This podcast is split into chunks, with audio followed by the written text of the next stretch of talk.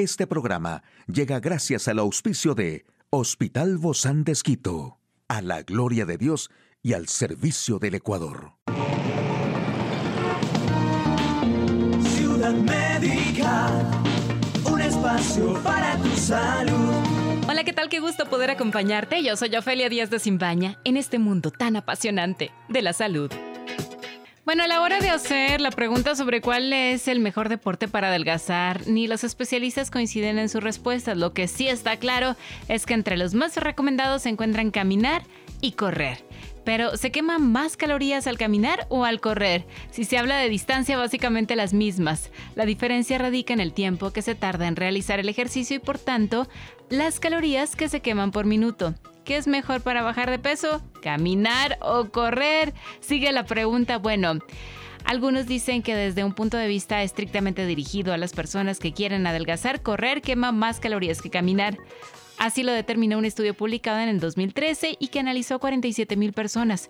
Las calorías que consumían los corredores comparadas con las que quemaban aquellos que preferirían caminar a buen ritmo era casi el doble.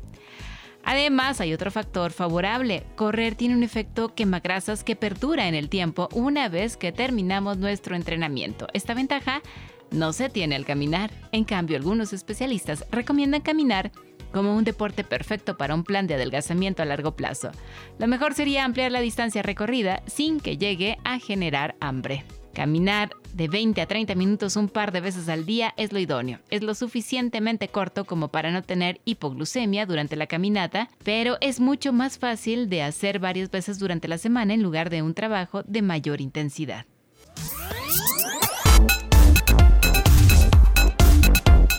Aquí el detalle de la información más actual en el campo de la salud. La vacunación infantil podría terminar con la pandemia. Presentan protocolo para manejo de medicamentos orales para la COVID-19.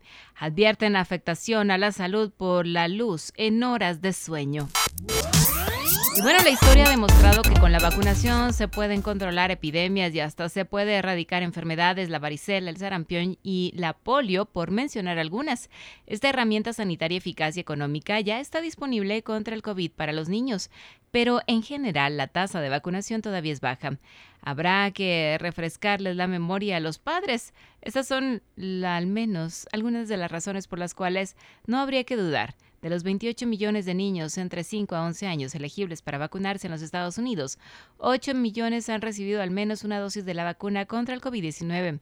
Ahora la Administración de Alimentos y Medicamentos FDA y la Prevención de Enfermedades CDC han aprobado las dosis para menores de 6 meses en adelante, lo que agrega a la lista unos 18 millones de niños.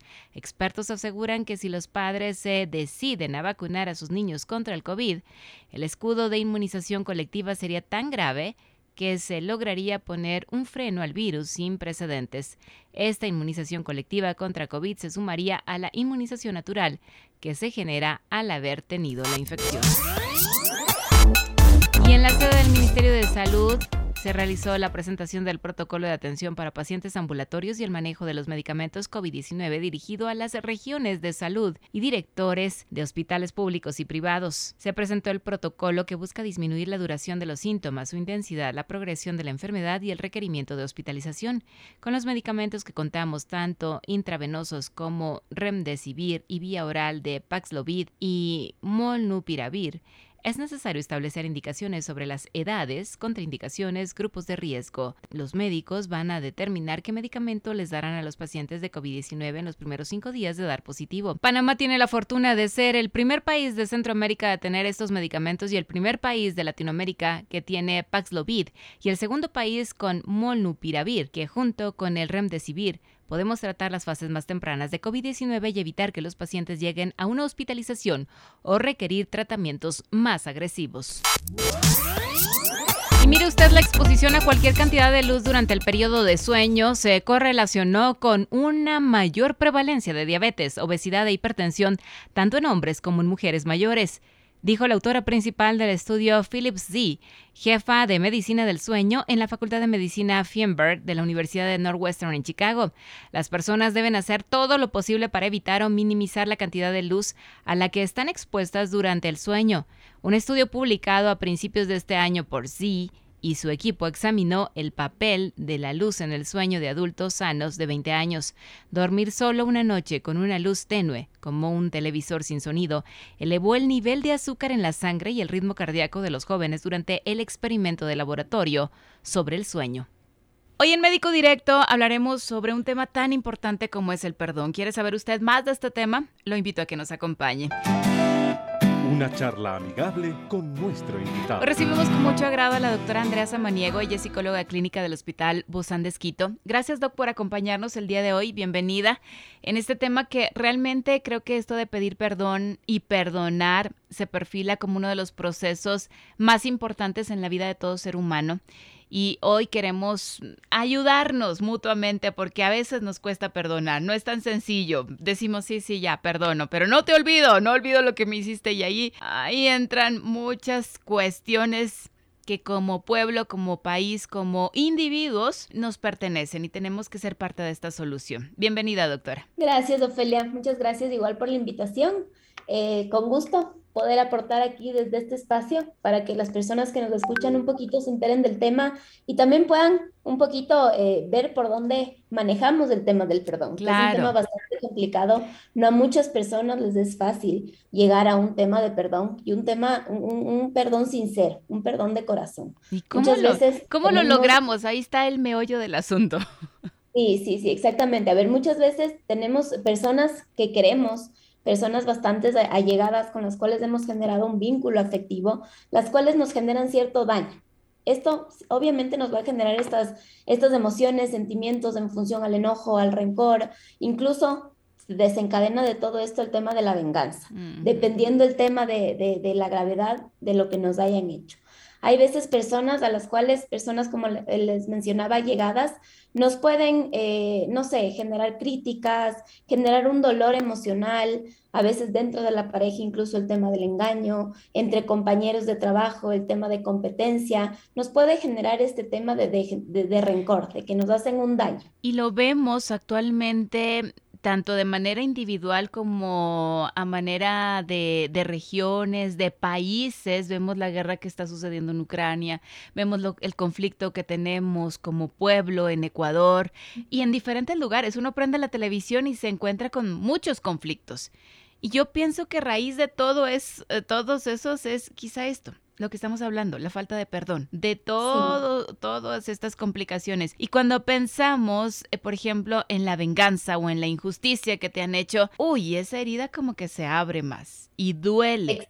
Y ahí viene todo, todas esas consecuencias que brotan. Exacto. Y bueno, de por sí en las relaciones, en las relaciones ya sea de, de pareja, relaciones con amigos, relaciones incluso como usted menciona, Ofelia, ya a nivel de países, lo que estamos viviendo incluso ahora en el país, se generan conflictos en toda relación, pero hay que ver cómo uno maneja para este conflicto, desencadenarlo en qué, en que yo voy a perdonar sinceramente o cómo va a verse afectada mi relación por esta situación que me generó este malestar emocional. Vamos paso a paso, ¿cómo empieza el proceso de pedir perdón?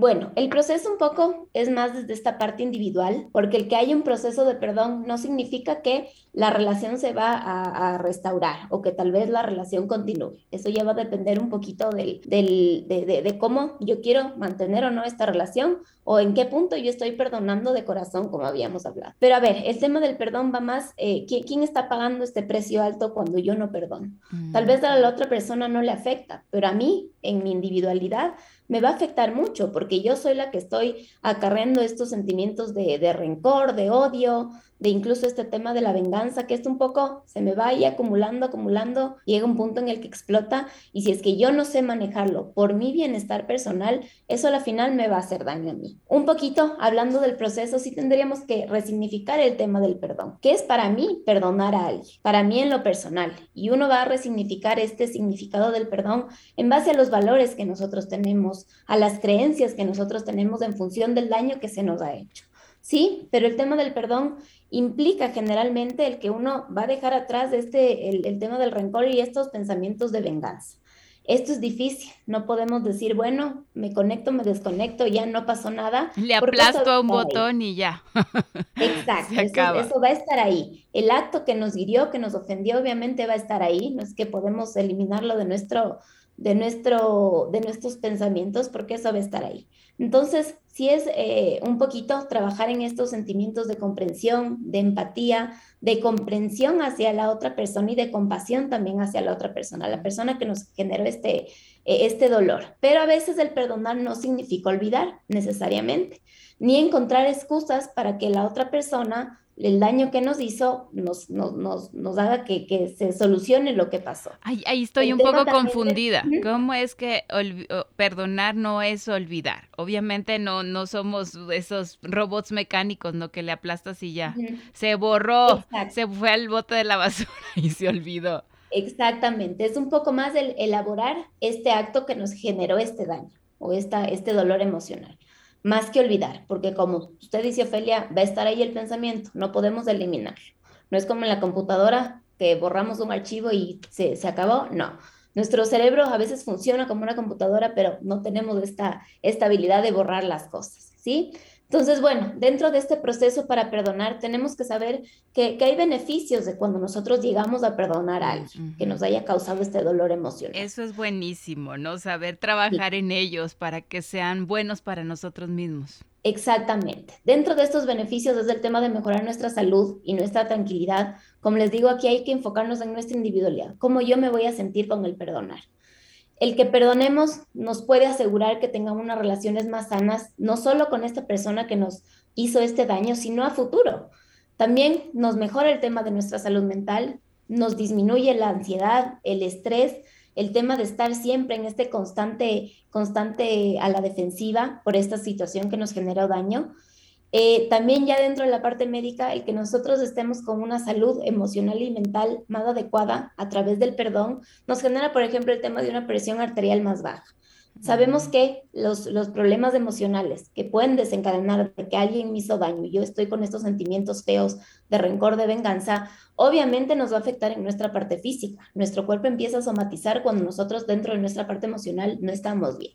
Entonces eso nos va el, tema de la presión arterial más baja, vamos a presentar menores síntomas de depresión, sistema inmunitario más, más fuerte, una mejor salud cardíaca y una mejor autoestima, cuando nosotros nos deshacemos de todas estas emociones negativas. Ahora, lamentablemente, como estamos influenciados por, por tanta información del mundo que nos rodea, dicen, eres un tonto por perdonar, porque ¿cómo vas a perdonar algo así? Sin embargo, vemos todos estos beneficios de los que usted nos está hablando, doctora, porque creo que no se trata solamente de dar permiso al otro para que vuelva a hacer daño, sino que...